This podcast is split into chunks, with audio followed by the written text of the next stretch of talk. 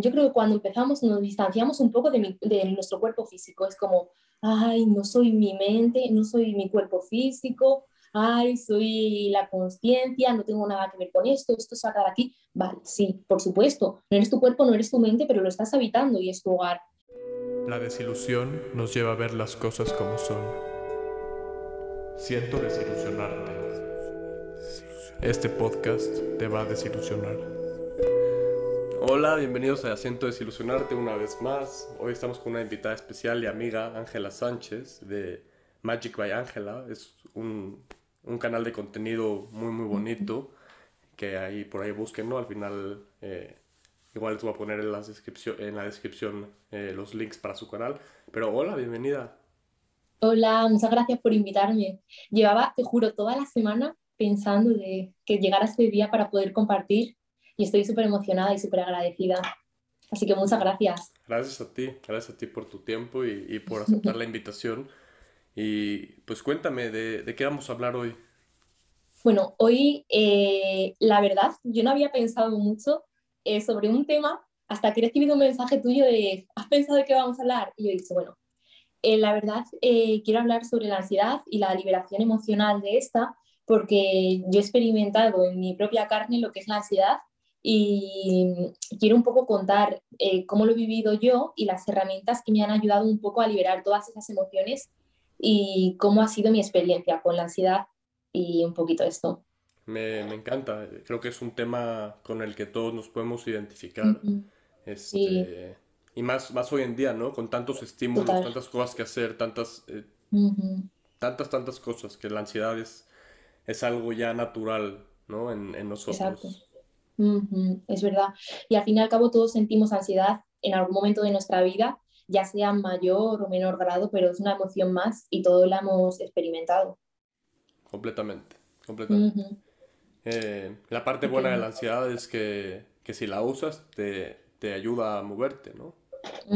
Exacto, te ayuda a crecer. Es como, yo siento que eh, es como si te vienes un poquito abajo, pero ¿qué pasa? Que si tú te vienes abajo y tocas fondo, te puedes impulsar y el salto es muchísimo mayor que si te quedas en medio. Una vez que tocas fondo, ya tienes el suelo para poderte impulsar. Y realmente la ansiedad lo que hace es una herramienta, o sea, es una experiencia que te ayuda a crecer, a evolucionar y sobre todo a despertar y a, y a romper con esas ilusiones, ¿no? Como se llama eh, tu podcast. Siento eh, desilusionarte. Sí, exacto. Romper con las ilusiones que pensamos de lo que era la vida o de cómo tenía que ser la vida, de cómo teníamos que ser nosotros, romper con todos esos esquemas. Y aunque sea incómodo sentir la ansiedad y experimentarlo, vamos a poder romper todos estos esquemas, todas estas máscaras que nos hemos construido y ver la realidad tal y como es y descubrir la verdad. Eh, lo que es la ansiedad es, la, bueno, la definición de ansiedad es miedo más estrés. Es cuando ya detrás del estrés, detrás de esa agitación, hay también un miedo, ya sea eh, consciente o inconsciente. Porque hay muchas veces que decimos, sí, pues tengo miedo a, subirme en un ascensor, que creo que en México se dice elevador, no estoy segura, creo que sí, eh, o tengo miedo a tal animal, a las arañas, pero hay otras veces que dices, wow, es que estoy sintiendo ansiedad y no sé por qué. De, puedes estar tú tranquilamente sentado en el sofá viendo la televisión y dices, ¿por qué estoy sintiendo ahora mismo ansiedad? Si yo me, estoy aquí en mi casa con mi familia, estoy viendo la tele, estoy protegido, ¿y por qué estoy sintiendo ansiedad? Eh, y eso es algo a nivel inconsciente, a lo mejor una emoción no sanada, a lo mejor algún recuerdo del pasado, algo que se ha quedado anclado en tu cuerpo y que no has prestado atención. Y si tú no observas eso, se queda aquí anclado y está esperando a ser observado, pero no está esperando a ser rechazado. Porque si lo rechazamos, eso se va a quedar ahí. Y además tú como estudiante de psicología lo sabrás mejor que yo en, este tema. Pero realmente, wow, eh, a las emociones hay que darle su cabida y su contención. Yo siempre me encanta utilizar esta metáfora y digo que las emociones son como si fuera un bebé llorando. Si tú al bebé está llorando, no le haces caso, te vas a hacer otra cosa para que se calle, el bebé si tiene hambre va a llorar más. Eh, tú por la noche te tienes que levantar a darle de comer porque si no, no te deja dormir. Pues las emociones igual. Tú si tienes una emoción y dices, venga, cojo el móvil, me distraigo, voy a cocinar algo, la emoción ahí va a seguir y se va a hacer más fuerte, porque estás luchando contra tu emoción. Por lo tanto, si estás luchando contra tu emoción, estás luchando contra ti mismo. Y eso es súper doloroso a largo plazo y a corto plazo. Pero sobre todo a largo plazo porque esa emoción se va a quedar aquí anclada. Y si al siguiente día te pasa lo mismo y tampoco lo, lo observas ni, y no, no te das esa contención emocional a ti mismo, se te va a quedar también en el cuerpo anclado. Y va a llegar un punto en el que van a pasar años y tú vas a decir, Dios mío, ¿por qué siento tanta ansiedad si a mí no me ha pasado nada? Si no tengo estrés, si tengo una vida tranquila, ya, pero es que a lo mejor llevas 20 años ignorando tus emociones y estás lleno de parchecitos con tiritas, pero que por dentro hay heridas. Entonces, ¿cómo no vas a tener ansiedad si estás lleno de dolor? Y eso hay que observarlo, hay que tratarlo de la forma que sea, yendo a terapia, con un buen psicólogo, que es maravilloso y que yo creo que es necesario. Igual que vamos al médico cuando nos duele el codo para que nos miren a ver si nos pasa algo, cuando nos duele el corazón, cuando nos duele vivir la vida, ser nosotros mismos, también hay que ir a un psicólogo que, que nos pueda ayudar, porque al fin y al cabo son profesionales expertos en, en eso. Y hay que reconocer nuestra vulnerabilidad y decir, wow, no me siento bien, no me siento con ganas, con esa energía que tenía antes. Quizá tenga cosas sin sanar, ¿Por, qué no voy a un terapeuta que me ayude a conocerme a mí mismo, a, ver qué cosas tengo ancladas en mí para poder trabajar en ello? Y esto lo quería decir eh, de verdad, que la gente que se sienta que está estancado, que se siente muy triste, con muchos altibajos a nivel emocional, que acudan a terapia, que para ello hay profesionales.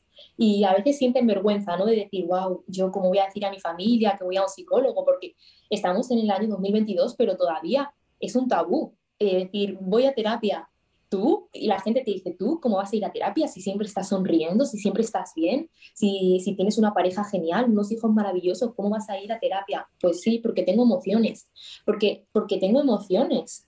Y sobre todo la gente que estamos un poco eh, no sé tú qué opinas de esto, pero por lo menos así lo siento yo. La gente que estamos metidas más en este mundo así como espiritual, más sensitivo, ¿no? Eh, no todo el mundo puede llegar eh, su nivel de conciencia a ciertos niveles. Y la gente que eh, estamos metidos en este mundo somos gente más sensible, más sensitivos. Eh, podemos percibir muchas más cosas que otras personas no, pero igual que percibimos más cosas sutiles, bonitas, de energías, de sentimiento, gratitud, también somos más sensibles a poder sentir el dolor, la ansiedad, ¿Tú también estás de acuerdo con esto? Sí, completamente, ¿no? Y, lo sentimos en nosotros mismos, ¿no? Y por lo tanto podemos percibirlo en los demás. Y aquí tocaste muchos puntos importantes. Me, me, encantó lo que dijiste de que cada emoción está, está esperando a ser observada, ¿no? Está esperando a ser observada, está esperando a ser cuidada, está esperando a ser abrazada. Y muchas de estas emociones eh, vienen, puede ser que vienen también desde que éramos bebés y desde que éramos niños y que no hemos nunca podido observarla, aceptarla, abrazarla y liberarla, ¿no? Liberar la emoción, dejar que la emoción que es eh, emoción de energía, emotion, Total. no sale, ¿no? Se queda, se queda porque no sabemos, no nos han enseñado cómo eh, sacarla. Por, ejemplo, yo antes de ir a terapia, antes de todo esto, todos tenemos vías. Yo creo que todos, todos tenemos una vía natural de cómo, de cómo eh, lidiar con esto, ¿no? Y yo, por ejemplo... Claro, de cómo regularnos. Exacto. Sí. Para mí la música era, era mi herramienta, ¿no? Escucharla y, y, hacerla. O sea, la música fue mi primera herramienta de escape, de, de escape me refiero de, de, liberación, pues, de emociones, ¿no? Eh, y escuchaba rock pesado y era como, era, para mí era súper cómodo, ¿no? O sea, gente que no lo puede escuchar, para mí era casa. ¿Sabes? Era como, ya, por fin, alguien me entiende, alguien está sacando este, este enojo que tengo, ¿no? De, de, de, adolescente. Y sí, me, me, parece muy hermoso lo que, lo que dijiste. Sí.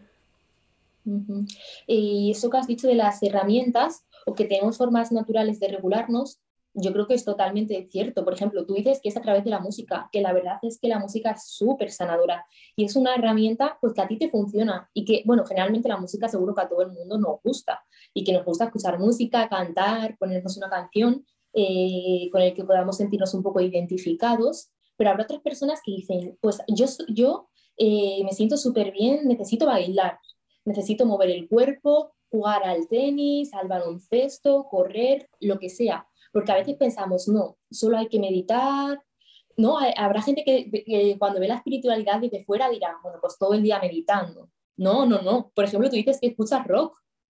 y es una eh, herramienta súper poderosa también de sanación. Yo, por ejemplo, he encontrado la mía en la escritura, eh, en tener un montón de diarios y escribir lo que sea, ya ni positivo ni negativo, no ponemos etiquetas, lo que sea, escribir, escribir, escribir, me siento así, me siento asado y me siento bien, eh, ayer me sentía mal, sé que, ir escribiendo y permitirme como fluir, ¿no? Yo cuando voy a escribir tampoco escribo nada así en particular, yo solo cojo mi libro, mi boli y empiezo todo lo que hay en mi mente, cada pensamiento, lo pongo en el papel. Y una vez que lo he puesto en el papel y he estado 15 minutos escribiendo, 10 minutos, dependiendo del tiempo que tenga ese día, lo miro desde fuera y ya veo que todo ese eh, brullo mental que tenía en mi mente lo veo en el papel y ya para mí es más fácil para mi mente verlo como ah, soy el observador. Es que eh, soy el observador, no soy esto porque wow.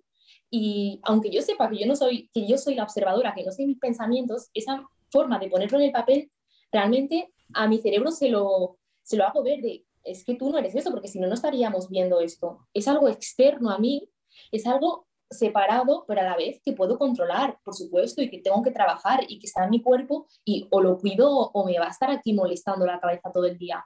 Pero poniéndolo en el papel digo, wow, es que yo tengo el poder sobre esto y yo puedo trabajar esto. Y a mí la escritura me encanta. O sea, me ha ayudado un montón. Lo comparto, lo comparto y, qué bonita herramienta acabas de, darle a la gente que nos escucha, ¿no? Eh, suena muy bien, suena, suena muy, muy útil el poder eh, proyectar tus propios pensamientos, emociones en un papel y recordarte, ¿no? Al verlo que, que, nunca fuiste eso, que simplemente era una pantalla pasando por tu cabeza que pudiste ahora sí externar a través del papel, ¿no? Una pantalla que estabas viendo. Y, antes de, seguir, quiero, quiero regresar al tema de los psicólogos, porque me parece que mucha, muchas personas, eh, si no es que la mayoría, que van a terapia, van a la terapia cuando ya están eh, mal, cuando ya están desesperados, cuando es la última opción y cuando ya no saben qué hacer, ¿no? Lo cual, eso, eso tiene que ir cambiando, o sea, tú no empiezas a a comer saludablemente cuando ya estás gordísimo, gordísima, ¿no? O obeso, ¿no? no o, ya tienes un problema en el corazón, no. Tienes que comer saludablemente todos los días, ¿no? O, miles, miles de ejemplos pueden haber así, pero el chiste es, es poder ir al, al, psicólogo como, como algo rutinario que te pueda eh, mantener bien, mantener bien, no para estar bien, ¿no? Que también, o sea, también. Pero está esta creencia de que para ir al psicólogo tienes que estar muy, muy mal. Exacto. Y eso también pasa con los libros. Eh, yo, por ejemplo, tengo un montón de libros escritos por psicólogos porque amo ese contenido y también, pues a lo mejor por maestros de yoga, de meditación, pues porque también me gusta ese mundo. Y a veces le ha surgido eh, que yo le digo a una persona, wow, acabo de leer este libro de este psicólogo, que un libro es un libro, es una herramienta más. Un libro no sustituye la terapia, pero wow, aprendes. Y yo digo, mira, he leído este libro, si, te, si quieres te lo presto y lo lees y casi siempre las respuestas que recibo de las personas es, no, gracias, yo no necesito eso. Yo me quedo como, wow, no necesitas eso, no, tienes emociones, porque yo tengo un montón todo el rato. Entonces es como, wow, no sabía que no eras un ser humano, por Dios, pero ¿cómo no vas a necesitar eso? Es como si lo que has dicho tú de la alimentación, es como si dices a la gente, oye, tienes que comer fruta, verdura para, para eh, cuidar tu intestino y la persona te dice, no, ¿sabes qué? Que yo eh, no tomo ni fruta ni verdura nunca y es que yo no lo necesito. Pues, wow, yo no sabía que tenías un intestino diferente al mío o qué tienes ahí. Pues claro que no, todo el mundo somos iguales, somos seres humanos y tenemos emociones, estamos sintiendo, no nos podemos separar ni de nuestra mente ni de nuestro corazón. Podemos aprender herramientas para construir una vida eh, mejor, más sostenible con nosotros mismos, pero eh, o sea, tampoco podemos separar de ello como, no, no tengo nada que ver con esto, que pase lo que tenga que pasar, yo vivo mi vida, no, porque al final eh, yo creo que es algo, un trabajo diario.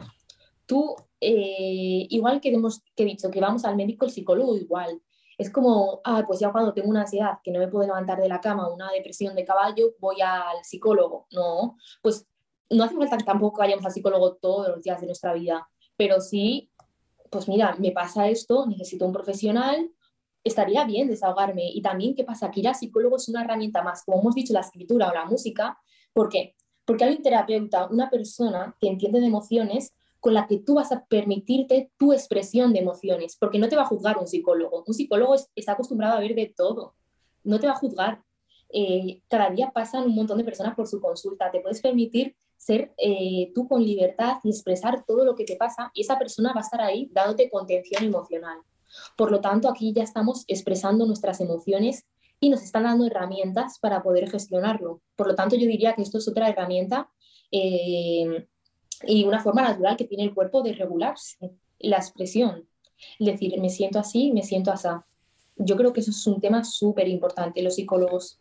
Completamente, completamente. Y bueno, aquí ya estamos hablando de un, de un eh, escenario óptimo en donde la persona sabe decir me siento tal, ¿no? sabe por lo menos entrar a cómo me siento, porque estamos tan ahí, allá afuera, ¿no? Y nos enseñan a estar tanto allá afuera que perdemos de vista lo que, lo que pasa adentro. Lo que hay adentro. Sí, aunque, aunque no pueden estar separados, ¿no? O sea, mi estado interno se va a ver reflejado en mi, en, en mi vida, en todo lo que estoy viendo, en todo lo que está pasando, en, en cualquier situación, ¿no? O sea, yo puedo estar viendo la misma escena que tú y yo estoy triste y tú estás feliz y, y es completamente diferente la escena. Total, es increíble. Y de verdad, a mí, para, para mí, el, yo, me siento súper bendecida de que haya psicólogos y terapeutas, porque yo no sé qué haríamos en ellos. Y cada vez el mundo va más rápido, hay, hay muchos estímulos, ya, ya no es como antes. Ahora, bueno, nosotros desde que hemos nacido, pues hemos nacido en la era de la tecnología, pero hace 100 años no había tantas cosas como hay ahora, pero nosotros desde bien pequeñitos ya estamos acostumbrados a estar con el móvil, el ordenador, las luces, el wifi por la noche, eh, que eh, al estar encendido nos da un montón de, mm, energía electromagnética de las ondas a nivel vibracional y hay un montón de estímulos, un montón de luces. Y wow, es como que nunca tenemos tiempo de descansar. Salimos del trabajo y ya el móvil, el móvil, Instagram, tal, tal, y el cerebro se ha acostumbrado a ir súper rápido porque tú no le has permitido momentos de descanso, de no hacer nada, simplemente estar aquí ahora. Y... Entonces, cuando haces eso, el cerebro le va a dar estrés, porque es como, ¿qué es esto si yo nunca he estado así? Sí. Y es Dios. Sí, es, es justo lo que iba a decir, o sea, cuando nos damos esa oportunidad de estar, Ahí es donde empieza la ansiedad. No estoy haciendo nada, ¿qué, qué, qué, qué o sea, que estoy perdiendo mi tiempo, ¿qué, qué onda? ¿Qué hago? ¿no? ¿Qué hago? No, pues no hagas nada, estate, respira. Respira, date tiempo, ¿no? Date espacio para hacer, nada más. Sí. Porque el cerebro, como al fin y al cabo, se ha acostumbrado a hacer, hacer, hacer. A mí me ha pasado, eh, o sea, ya cada vez me pasa menos porque lo voy trabajando, pero sí que hace unos años me acuerdo que era, vale, ya he hecho esto, ahora hago esto. Y mientras estoy haciendo una cosa, ya estoy pensando qué voy a hacer después. Yo, por favor, si estoy aquí, pues estamos haciendo eh, un vídeo, luego ya haré otra cosa, pero luego, ahora estoy aquí. Porque si no, el cerebro se va a sobreestimular. Y luego hay mucha gente, yo lo he experimentado más de una vez y ha sido por esto, que al estar el cerebro todo el día desde que te levantas sobreestimulado, te vas a dormir y no te puedes dormir ¿Por qué? Porque tu cerebro está... Porque como tu cerebro no sabe desconectar y, calmarse, luego no te puedes dormir. ¿Y esto por qué es? Porque has tenido tal cantidad de pensamientos durante el día que el cerebro no se, no se ha relajado y no se va a relajar antes de dormir porque sigue pensando que va a hacer el día siguiente. Y cuando tú te tomas tiempo en el día para estar presente, disfrutar de lo que estás haciendo o simplemente ser, simplemente estar aquí en el presente, ese insomnio que te aparece por la noche que es causado por una sobreestimulación desaparece. ¿Sí?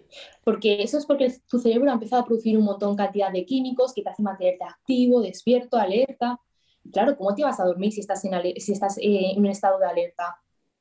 Nuestro cerebro no distingue de si mañana tenemos que ir a la oficina, eh, entregar X trabajo o hacer tal cosa, que si te estuviese persiguiendo un león. Entonces tu cerebro va a decir, pero ¿cómo voy a dormir yo ahora mismo cuando tengo un león aquí?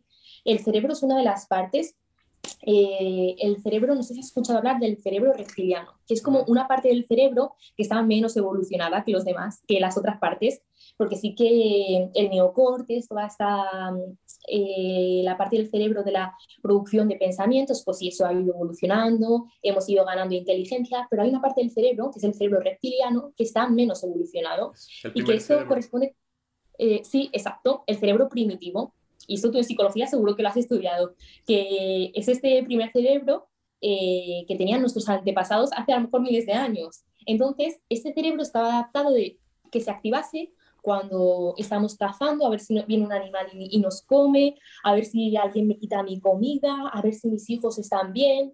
¿Y qué pasa? Que nosotros seguimos teniendo esto. Entonces, el mínimo estrés o la mínima ansiedad que podamos tener y que no sabemos gestionar, nuestro cerebro lo va a percibir como, ay, me voy a quedar sin comida, me voy a quedar sin dinero, sin casa, sin familia, me persigue un león, ya me voy a morir, ya se acabó.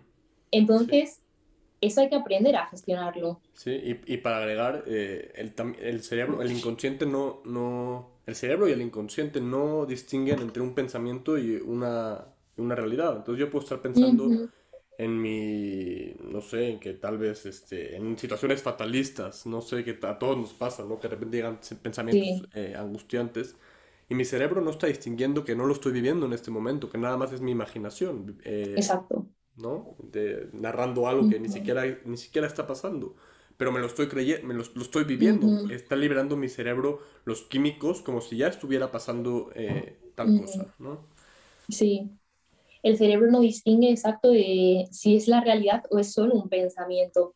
Y esto, vamos, se puede comprar ahora mismo eh, recordando una situación pasada que no nos gustó, algo que nos causó, nos causó un shock, un trauma. Lo vas a sentir, si no lo has sanado, igual que lo viviste hace cinco años, porque eso sigue anclado en ti. Eh, o igual, que si tú te pones a pensar, ay, y si mañana me despiden del trabajo y si pierdo todo mi dinero, bueno, eh, te hace sentir horrible. ¿Por qué? ¿Por qué te sientes tan mal pensando eso? Porque tu cerebro es como si lo estuviese viviendo aquí ahora. Eh, entonces hay que cuidar mucho nuestros pensamientos, hacia dónde dirigimos nuestra atención y aquí hacer un trabajo constante, que no es fácil, cada día de redirigir nuestra atención hacia lo que sí queremos, hacia lo positivo. Y eso no quiere decir que nunca podamos tener un pensamiento negativo, ¿no? Por supuesto, somos personas, pero que intentar que la mayor parte del día nos eh, centremos en lo positivo, en la gratitud, en la abundancia, en algo que nos haga sentir bien, porque dar muchas vueltas al futuro, a lo que va a pasar, solo nos va a causar malestar, porque no podemos solucionar nada. Que mañana puede que te echen del trabajo, puede, pero quién sabe, a lo mejor no. Y si no te echan y te has tirado todo el día de hoy súper ansioso, sin hacer nada y has desperdiciado un día de tu vida. Porque como dice, mm, eh, vamos, una chica que hace de México vídeos en YouTube que se llama Alejandra López, que dice, eh, hoy estamos, mañana quién sabe. Y me gusta mucho esa frase, como disfruta el presente, porque tú mañana, que probablemente estamos vivos, por supuesto, pero que nunca sabemos lo que puede pasar. Y, si malgastamos nuestra vida viviendo en el futuro, viviendo en el pasado, nos estamos perdiendo la vida misma, que la vida misma es lo que hay aquí ahora, no es ni futuro ni pasado, es ahora. Sí. Y yo creo que eso es súper es súper importante y es súper aplicable a la, ansiedad. Nunca va a haber ansiedad si yo estoy anclado aquí ahora. ¿Por qué? Porque aquí ahora quiero que observen los que están escuchando. O sea, tomen unas respiraciones. ¿Y qué pasa aquí ahora? Pasa silencio, pasa presencia, pasa ecuanimidad, pasa que estamos en paz. Y se puede sentir el silencio adentro también, cuando conectamos a este lugar, ¿no? Y esa es otra de las herramientas que, que podemos usar para la ansiedad. La ansiedad nunca va a existir aquí ahora. ¿Por qué? Porque la ansiedad viene de una ilusión. Viene una ilusión que es el miedo, que es el futuro, ¿no?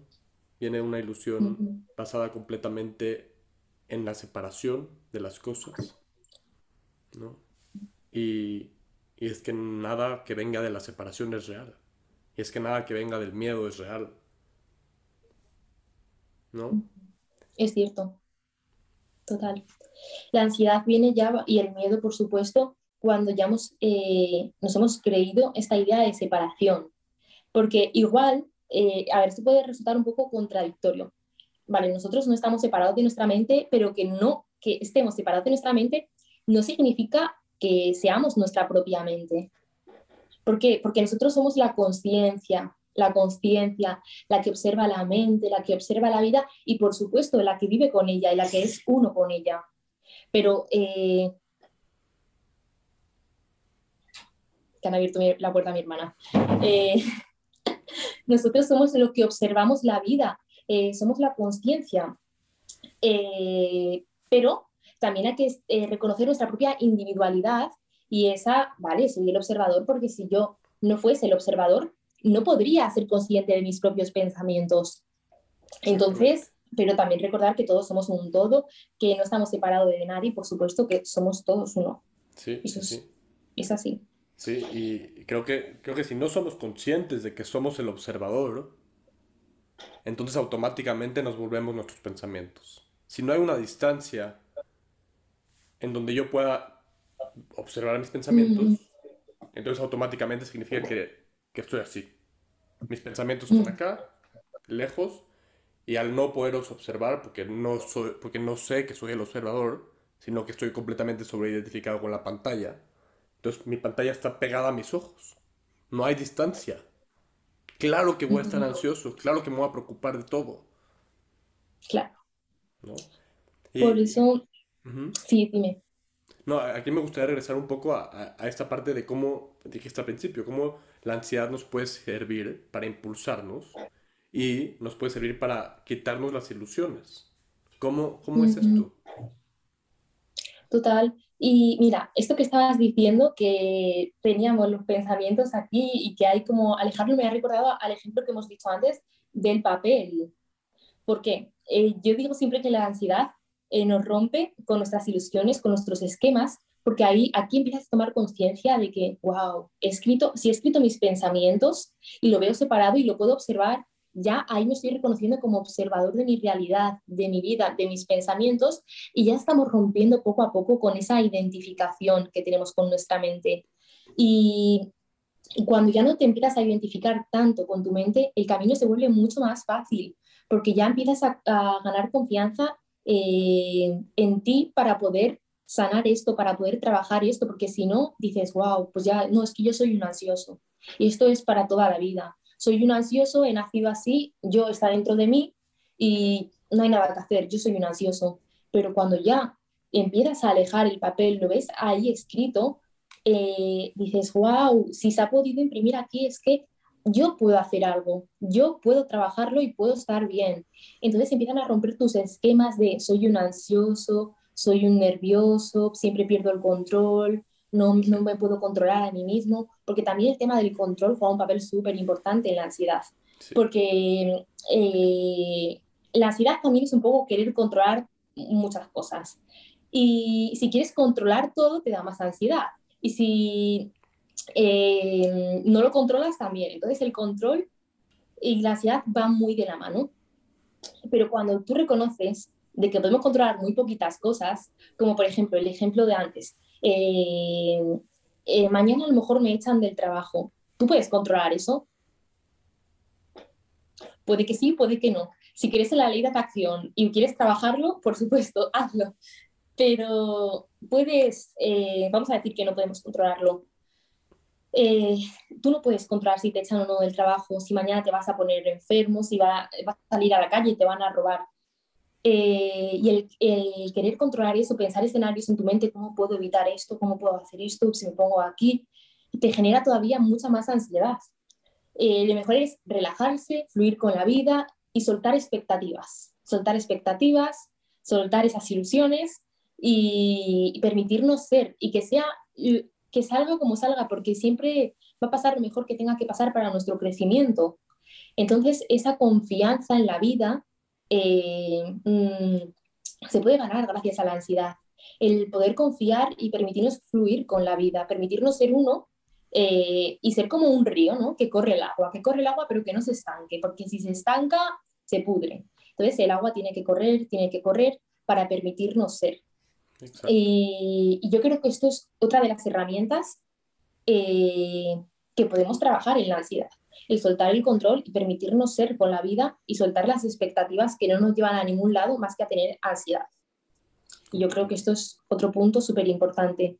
Y también otro punto que me parece súper interesante es eh, el tema del movimiento corporal, que antes hemos dicho la danza, el tenis, el baloncesto, el deporte, ¿no? Y aquí, aquí ya, ya, eh, estamos hablando de la liberación emocional, ¿no? Eso, hay la liberación. Eh, moverse. ¿Por qué? Porque eh, a veces en el mundo de la espiritualidad, no todo el mundo, ¿eh? pero mm, yo creo que cuando empezamos nos distanciamos un poco de, nuestro cuerpo físico. Es como, ay, no soy mi mente, no soy mi cuerpo físico, ay, soy la conciencia, no tengo nada que ver con esto, esto se aquí. Vale, sí, por supuesto, no eres tu cuerpo, no eres tu mente, pero lo estás habitando y es tu hogar. Y gracias al cuerpo sentimos, si yo me toco aquí, lo siento, y las emociones se quedan atoradas por el cuerpo. El dolor se queda anclado al cuerpo y el cuerpo puede vivir en trauma. Y ya hay muchos estudios de técnicas de liberación emocional a través del cuerpo y a través del movimiento, porque el movimiento sana. Eh, más que nada una emoción es energía. Ya eh, eso es algo científicamente probado, que todo está compuesto por átomos, protones, neutrones, todo nuestro cuerpo, lo que vemos, todo es energía y todo emite una frecuencia vibratoria. Y esto ya eh, está comprobado a nivel científico, no es que me lo esté inventando yo, es un hecho científico. nuestras emociones son energía. ¿Y cómo sentimos las emociones? A través del cuerpo. Entonces, si lo sentimos a través del cuerpo, eso significa que las emociones están aquí, atoradas. Y atoradas si tú no las eh, prestas atención. En el momento en que tú observas eso, le das espacio y lo sanas, eh, esto va a empezar a fluir bien. Es como los chakras, son eh, con puertas que si están cerradas no fluye la energía. Y está cerrado. Y hay que desbloquearlo para que fluya bien la energía por todo nuestro cuerpo. Pues aquí igual.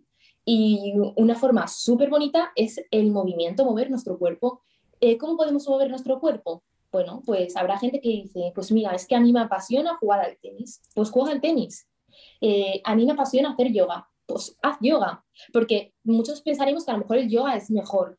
Bueno, sí, el yoga es maravilloso, yo practico yoga desde hace años y lo amo, pero habrá otras personas que dicen, pues mira, yo no resueno tanto con el yoga, pero es que a mí salir a correr, correr, correr, me, me libera un montón, pues corre, eh, bailar, lo que sea, el baile también es maravilloso. O simplemente, a mí lo que me gusta muchas veces es poner música eh, cerrar los ojos y permitirme moverme. ¿Cómo? No hay que pensar en una coreografía bonita ni nada, como si te tiras por el suelo y, haces la croqueta y te tiras por todo el piso. Eso mismo sirve, simplemente permitir a tu cuerpo qué es, qué movimiento le apetece hacer a mi cuerpo. ¿Para qué? Para dar cabida a esa emoción y poco a poco ir liberando, liberando, liberando. Eh, también una herramienta que a mí me ayudó mucho cuando estaba experimentando ansiedad era coger un cojín o la cama y pegar golpes, pegar golpes, pegar golpes. ¿Por qué? Porque eso libera. O sea, tampoco vamos a pegárselo, eh, vamos a ir por la calle súper agresivos. No, tú te das 10 minutos al día, 5 minutos y dices, mira, es que tengo tanta bronca, tengo tanto enfado, tengo tanta ansiedad, siento tanta presión en mi pecho que esto tiene que salir. Bueno, pues te coges la cama, pegas golpes, haz lo que quieras, rompe algo, escribe, raya un papel, lo que sea. Pero aquí es importante el no juicio. El no juicio hacia uno mismo, ¿no? Dices. Y, mejor que salga, y mejor que salga con, una almohada, con, algo así que con tu jefe, con tu pareja, con tu familia, ¿no? Exacto. Porque aquí lo tienes atorado, te lo vas a llevar a todos lados. No te puedes separar de ello. Puedes reconocer que no eres eso, pero está en tu cuerpo. Y mientras estemos en una experiencia humana, es que esto se trata el juego de la vida. Sí, sería todo muy bonito, ay, sin cuerpo, sin mente, ya, pero es que tu ser está experimentando una experiencia humana. Y aquí eh, la clave está en aprender a vivir con nuestra mente y aprender a vivir con nuestro cuerpo. Si no, claro, sería el país eh, de Disney. Pero no, estamos teniendo una experiencia humana y aquí está la clave de la vida y lo que es el juego de la vida. Y exacto, es que las emociones las llevamos a todos lados.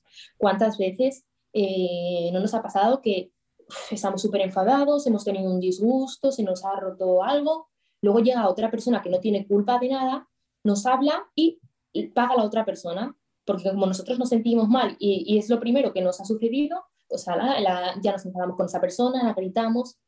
Pues por eso es importante permitirnos el no juicio y decir, pues mira, me siento mal, pues antes de ir a visitar a mi pareja, a mi madre, a quien sea, pues me lío a pegar eh, eh, golpes a, a, la cama y, o me tiro en el piso y hago la croqueta, lo que sea, pero sin juicio, y reconociendo que somos seres eh, emocionales, que yo creo que ese reconocimiento de siento emociones, soy un ser emocional, es súper importante y dar cabida a ello, porque todavía habrá, es que hay gente que las emociones las tiene como súper, uh, como qué raro sentir emociones, que no, pues todo el rato estamos sintiendo emociones y es algo que va con nosotros a todos lados y mientras estemos aquí vivos no vamos a poder separar de las emociones. Sí, y cultural, culturalmente, por lo menos aquí en México, no sé allá en España, pero los, ya está quitando cada vez más esto, pero los hombres no sienten emociones, los hombres no pueden expresar mm. emociones, los hombres no pueden llorar, los hombres no. O sea, ¿cuántas veces no, no he escuchado a un papá decirle a su hijo, no llores, este, o, o toma una decisión que no venga de tus emociones, que venga de tu razón, ¿no? Este, Exacto. Muchas, muchas, muchas veces, ¿no? Incluso un niño eh, es muy diferente que un niño eh, jugando fútbol se lastime, se caiga al piso, le dicen levántate, no seas, no sea, no seas niña, incluso, ¿no? En México. O ¿Y qué pasa si una niña se cae jugando fútbol? Si le dan el espacio, oye, ¿estás bien? ¿Cómo te sientes? es, algo, es un trato muy diferente que, que, queramos o no, en la programación que tenemos, eh, se queda. Sí. Por generaciones y generaciones y generaciones. Y, más siendo un niño que hasta los siete años, bueno, y más adelante también, pero sobre todo hasta los siete años, es como, eh, es cuando somos más vulnerables. Somos, nuestro sistema es como una esponja. Todo lo que estemos escuchando de nuestros papás, de nuestro exterior, todo lo vamos a ir adquiriendo como patrones. Y somos nuestro cerebro mucho más programable que ahora cuando, hasta los siete años. Luego ya, por supuesto, se puede trabajar para eh, adquirir nuevas creencias positivas, pero es, es muy limitador eh, cuando te has criado con unos papás que a lo mejor te han inculcado muchas, muchos patrones que no son tuyos, muchos miedos. Y sí, es verdad, eh, o sea, incluso en España también, mm, el tema de las emociones, del llanto, sobre todo las emociones negativas, que a mí me gusta llamarlas emociones incómodas, porque negativas no son son emociones incómodas de sentir, ¿no? Eh, sí, por supuesto. sí. sí, sí, yo lo amo. Y le por favor, no llores, qué, qué fea. A mí siempre me decían, qué fea te pones cuando lloras. Como, evita llorar, por favor, sonríe, que estás más guapa. O a, o a, los niños también, no, no llores, que eso es de niñas. No, es de todos, es, no es de niñas, no es de niños, no es, no es de nada, es de de ser ser humano no hay que poner etiquetas a sentir emociones. Pues igual que tengo un cuerpo, pues tengo emociones, ya está. Y es una pena que siga siendo un tema tabú, pero yo creo que también cada vez más, eh, más personas vamos tomando conciencia eh, de lo importante que es nuestras emociones y lo importante que es la gestión emocional y vamos dando más cabida a eso que yo creo que hace 50 años todavía había muchísimo menos. Entonces yo creo que por esa parte vamos avanzando, porque seguro que eh, en la época de nuestros papás, de nuestros abuelos, era todavía mucho más limitador este tema. Yo creo que vamos avanzando. Así que... Aquí, estamos compartiendo esto, ¿no? Aquí estamos hablando de esto, aquí estamos... Total. Eh, compartiendo nuestras experiencias y, y, tratando de plantar una semilla, ¿no? Sí. Una semilla que por lo menos a ti y a mí nos ha servido en nuestra vida. Total. Y algo también que ha sido un descubrimiento, la verdad, súper bonito en mi camino con la ansiedad y con mi crecimiento ha sido el nervio bajo. No sé si has escuchado, pero es un nervio que, bueno, pues por supuesto sale del cerebro y se conecta con muchísimos órganos, con el intestino eh, y con un montón más, con un montón de órganos. Y nosotros tenemos la capacidad de tonificar este nervio que se encuentra, no sé si en este lado o en este. Bueno, va como por el cuello a, los órganos. Y tenemos la capacidad de tonificar el nervio vago. Eh, el nervio vago, eh, aparte de estar eh, conectado con muchos órganos, es un gran regulador de la ansiedad. Tú, si esto es como un músculo, tú lo puedes trabajar y lo puedes poner fuerte.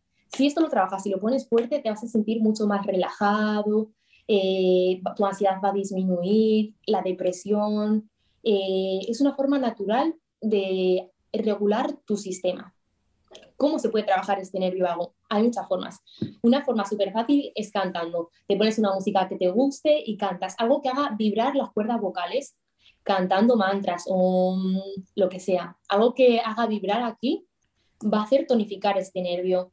Eh, baños de agua fría también. El darte con agua fría, eh, igual que cuando te da un golpe de calor que dices, me pongo agua en las muñecas, en la nuca, en el pecho, pues esto igual.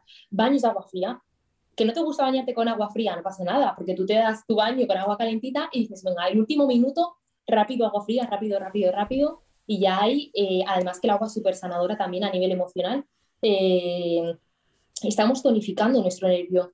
Y wow, para mí ha sido un todo un descubrimiento el nervio vago, porque por supuesto no te va a sanar la ansiedad de raíz, porque no estamos atacando el problema, no estamos liberando emociones, pero estamos teniendo aquí una manera natural de regular nuestro cuerpo, e igual que el deporte. El deporte, aparte de liberar emociones, eh, produce las hormonas de la felicidad y baja el cortisol. Si haces, eh, bueno, el cortisol lo baja hasta cierto punto. Si haces un excesivo ejercicio físico, lo aumenta. Pero personas que hagamos un ejercicio normal, que no nos dediquemos al deporte, perfecto. Completamente. Y creo que aquí cabe mm. eh, decir que es, es, muy importante liberar nuestras emociones, eh, recalcarlo, porque si no las liberamos, se quedan aturadas. Si se quedan aturadas, puedo generar enfermedades, puedo generar bloqueos. Y bueno, y de entrada, todo lo que vea en, en, mi vida, en mi realidad, va a reflejarme una emoción que no he sanado. O sea, si, si tengo una tristeza muy profunda que no he sanado, entonces voy a ver en mi realidad todas aquellas cosas que me enseñen como espejo esa tristeza. Entonces voy a decir, ay, no puede ser, este, vi ese perro solo en la calle y empecé a llorar, y empecé a llorar, y empecé a llorar. Y digo, sí, es, una situación triste que esté un perro en la calle, ¿no? Pero, pero no es algo que, que, que te tenga que causar eh, un malestar tan, así, tan, tan fuerte, ¿no? Tan desbordante. Eso significa que es una emoción que tú no has sanado, que estás proyectando en el perro para enseñártela a ti mismo como espejo. A ti mismo. es, es, es, es, algo muy, muy básico. Todas las emociones que no hemos sanado las vamos a ver en el espejo de la realidad. Con la pareja, con el papá, con la mamá, con los hermanos, con los amigos, con la sociedad. Es que la sociedad es injusta. No, no, no. Hay una injusticia que a ti te hicieron que no has sanado. Mm.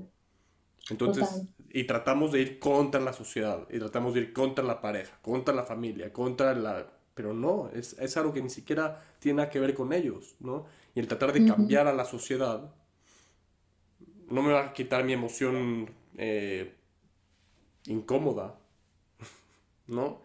Si acaso la va a parchar, le va a poner una curita, pero no la va a sanar de raíz. Claro, aquí entra a juego eso, la ley del espejo. Eh, pero ¿qué pasa? Que la ley del espejo, wow, para mí es como dar golpes a nuestro ego, porque nuestro ego, eh, para él va a ser mucho más cómodo ver algo externo y decir, no, es que mi madre siempre igual, siempre está gritando, me trata mal, y como verla como, ah, no, pero a lo mejor te está reflejando algo dentro de ti.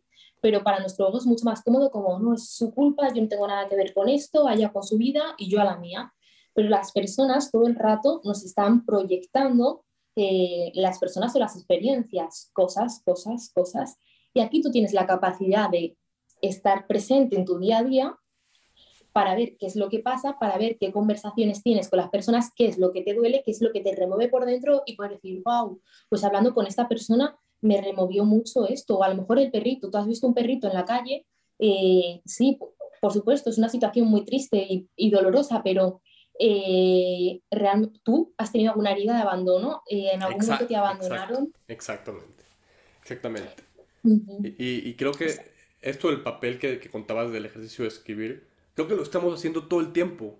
O sea, para mí, que todo lo que hay a mi alrededor es un papel en blanco, una pantalla, en la cual yo estoy escribiendo todo el tiempo sin darme cuenta. Todo el tiempo, acerca de todo lo que estoy viendo. No, no estoy escribiendo físicamente, estoy, estoy proyectando mis propios pensamientos, mis propias emociones, mis propios deseos, mis propios miedos, como si los estuviera escribiendo en una pantalla que es neutra por completo. La realidad es, es, es, es neutra, no hay positivos, no hay negativo. ¿No? Es, eso se lo ponemos nosotros. Son etiquetas. Son etiquetas, exactamente. Total. Y eso que nosotros tenemos la posibilidad de juzgarlo o tomarlo como a nuestro favor como una herramienta para seguir creciendo. Y aquí tú decides. Nadie te va a obligar. Tú eres libre de decidir, no voy a vivir contra la vida, rechazando, juzgando, resentido, luchando contra la vida. Aquí no vas a lograr nada, te vas a estancar. O luchando puedes contra, ir estarías luchando contra ti, negándote a ti mismo, rechazándote a ti mismo. o puedes ir por un camino que no es tan cómodo, porque es mucho más cómodo criticar, juzgar, hablar más mal del otro y yo no me hago responsable de mi vida. O puedes ir por el camino incómodo y sanador, que es el de hacerte cargo de ti mismo, de tus emociones, de tus acciones, de las decisiones que tomas día a día y observar al otro sin juicio, pudiendo aprender de él, pudiendo aprender de lo que te está mostrando como ese espejo. Y ahí rompes con un montón de esquemas y con un montón de patrones y empiezas a descubrir la verdad de que, wow, aquí ya estamos recordando de que realmente todos somos uno y, que todos estamos unidos en este juego de la vida, que nadie, no hay nadie separado del otro, ¿vale? Sí, estamos separados, como lo vemos con nuestros ojos físicos, de yo estoy en este cuerpo, eh, tú estás en ese cuerpo, el otro en ese cuerpo, cada uno con su vida. Sí, por supuesto, estamos teniendo una experiencia individual con nuestro cuerpo físico, pero a nivel colectivo también se aprenden muchas cosas. Y el estar presente para tomar conciencia de qué conversaciones, qué me hace moverme, por qué el perrito abandonado me hace moverme más que a lo mejor que otra cosa y de poder pensar, ah, a ver si en el pasado, porque realmente todo es un eterno presente. Y el pasado, vale, sí, es algo, eso es algo de, de los humanos, ¿no? De nosotros aquí en la Tierra. Eh, sí, el pasado existe, pero todo lo que no se sana se mantiene en el presente anclado al cuerpo, por lo tanto es como si esa herida siga aquí ahora. Por eso es súper importante tomar conciencia de, bueno, de nuestras heridas, de nuestros dolores, de nuestros traumas, porque a veces pensamos que el trauma es algo como súper heavy, ¿no? Como se murieron mis papás en un accidente, me quedé solo, abandonado, eh, tuve una enfermedad, casi muero, tuve un accidente, pero también trauma es que tus eh, papás no te diesen contención emocional cuando eras niño, a lo mejor un día te caíste, estabas llorando y así te dijeron, no, no llores, que eso es de niñas. Y tú te aguantaste las ganas de llorar. Y sí, pero es que a lo mejor te lo hicieron con cuatro años, luego consciente, suspendiste un examen, te pusiste a llorar, pero si es un examen, ¿qué dices? Ya tendrás problemas de mayor, que esto son cosas de niños. Y ya ahí no te están conteniendo emocionalmente. Y tus papás, con todo el amor del mundo, que es lo que hacían, es lo mejor que sabían hacer con su nivel de conciencia, hicieron lo mejor que pudieron contigo, pero para el niño que eras con 4 o 7 años no fue suficiente para contenerle emocionalmente. Aquí la culpa no es de nadie. Lo importante es ser consciente de, es que yo en mi infancia no tuve esa contención emocional, que eso nos pasa a la mayoría, porque la mayor parte de nuestros papás, bueno, pues no tienen cierto nivel de conciencia y hacen las cosas lo mejor que pueden hacerlo. A lo mejor nosotros habríamos actuado distinto, pero ellos lo hicieron pues como creyeron que era lo mejor. Y aquí sin juicio y sin culpa completamente. O sea, es algo muy importante que tenemos que saber acerca de los demás, ¿no? Que cada quien hace lo que puede desde el nivel de conciencia que tiene. Todos, incluso una persona que es considerada consciente mala, una mala persona, un criminal, también está haciendo lo mejor que puede con lo que tiene. Exacto. Y yo creo que aquí el no, el no juicio, el no culpar a nadie es lo mejor. Porque si tú estás luchando contra alguien luchando, eso es un desgaste a nivel mental, energético, emocional, físico, en absolutamente todos los niveles. Tu cuerpo está tenso. Y de aquí es lo que hablábamos antes de que a veces sentimos ansiedad y no sabemos por dónde viene. Sí, pero es que si te pasas la vida juzgando, criticando, en tensión, eh, con esa sobreestimulación cerebral, ¿qué quieres? Si es que, ¿qué quieres? Lo raro es que no estuviese peor. Eh, tenemos que aprender a, a vivir eh, de una forma que sea amable con nosotros mismos. Eh, mm, construir herramientas, eh, tener una rutina en nuestro día a día de acuerdo con nosotros mismos, porque a veces la sociedad, la vida pasa tan rápido que nos perdemos, nos perdemos por el camino y eso es muy fácil, perderse a nosotros mismos y perdernos la vida. Y yo creo que hay que aprender a vivir un poco más de cada, de cada momento, de cada experiencia, saborear, permitir que tenemos un cuerpo físico, pues si yo ahora estoy sentada en mi silla, pues siento respaldo, cuando me vaya a comer, pues disfruto de los sabores. Cuando beba agua y me muera de sed, pues siento que rico, bebo agua, pero disfrutar de esas sensaciones del día a día que son súper ricas de sentir y que son algo normal, algo natural y que no va más allá. Permitirlos también espacios en el día a día de, ay, qué a gusto. Y no hacer, hacer, hacer, hacer. Permitir también el disfrute, yo creo. Sí, sí, totalmente. Totalmente. Me, me ha encantado eh, todo lo que se ha tocado en, este episodio. Creo que, que, fue muy al punto y muy útil para, para mí personalmente y yo creo que para todos los que nos están escuchando. Y, y bueno, para ir aterrizando en este maravilloso episodio, te voy a preguntar la pregunta que siempre hago al final del podcast. ¿Cuál es para ti la ilusión principal del ser humano? Para mí, la de la separación. Para mí el, para mí el descubrir y el reconocerme como que soy parte de un todo ha sido algo primordial y algo que ha sido un antes y un después en mi vida, porque me he dado cuenta de que realmente todo es amor y de que no hay culpables, que no ha habido nadie que me haya querido hacer daño, que no hay nadie separado de mí y que no estoy sola en la vida, que realmente estamos todos juntos en, la vida y en el mundo y aunque a veces eh, tengamos esa sensación de que estamos separados, porque es lo que vemos con nuestros ojos físicos, realmente no es así, todos estamos aquí, venimos a experimentar lo mismo, nos podemos ayudar y podemos encontrar la contención emocional en el otro, somos una tribu, y eso da mucha paz, el poder reconocernos como tribu, como, como comunidad amorosa y, reconocernos, porque al reconocerme a mí también te reconozco a ti. Entonces, al cambiar yo, también cambias tú, al sanar yo, sanas tú.